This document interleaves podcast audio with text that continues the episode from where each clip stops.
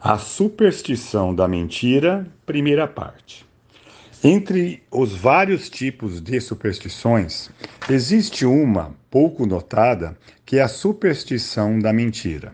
Ou seja, trata-se da superstição que leva a pessoa a pensar que obterá êxito mesmo mentindo. Realmente, o homem da atualidade mente demais. A maioria, acostumada a esse hábito, não se dá conta que mente. Ou seja, provavelmente não nota que a mentira já foi incorporada à sua pessoa. Quando isso ocorre com meus servidores, costumo chamar-lhes atenção, mas a maioria deles não consegue sequer distinguir a verdade da mentira. Só percebem haver mentido e pedem desculpas depois de eu lhes explicar claramente a respeito. Mentir tornou-se tão natural a ponto de deixá-los incapazes de distinguir os limites entre a mentira e a verdade. Deixarei de lado as mentiras menores, que não vêm ao caso.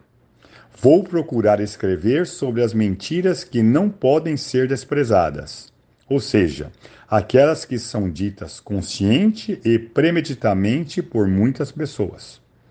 Começarei por analisar as mentiras proferidas pelos políticos, que são de grandes proporções. Embora tem, não tenham muita convicção, eles prometem planejar ou tomar certas medidas políticas. Depois de declaradas com todo o aparato, no final deixam de cumprir as promessas e por isso muitas vezes são responsabilizados. Há também muitos parlamentares que desprezam os compromissos assumidos com seus eleitores e julgam essa atitude perfeitamente normal. Do mesmo modo, existem muitos educadores cujos atos contradizem a grandeza de suas palavras. Também é considerado senso comum os jornais publicarem artigos repletos de mentiras. Evidentemente, as propagandas exageradas são igualmente mentirosas. No entanto, o que constitui o maior problema são os impostos nos dias atuais. É uma competição de mentiras entre arrecadadores e contribuintes, sumanamente complicada e desagradável. Há médicos que dão esperança a pacientes incuráveis. É possível que hajam assim pois caso contrário não conseguiriam se sustentar. Da mesma forma, não acham conveniente os religiosos fazerem uso das mentiras de ocasião. Desde os tempos antigos, multiplicam-se as mentiras pregadas pelos comerciantes ao povo em geral.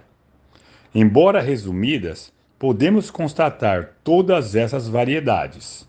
Portanto, é possível até afirmar que o mundo é um mar de mentiras. É uma desonra o fato de os japoneses serem principalmente conhecidos no mundo como bastante mentirosos. Mesmo se tratando de mentiras, existem as que quase não causam danos às pessoas e as que são malignas por natureza.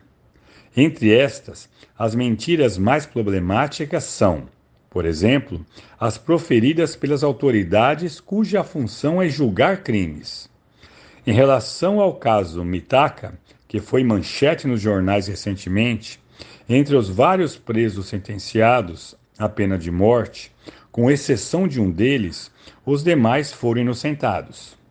Outro caso é de dois criminosos que foram condenados à prisão perpétua. E hoje, passado três anos, outro indivíduo se apresentou como verdadeiro autor do crime por Meixo Sama, extraído do livro Alicerce do Paraíso, volume 4.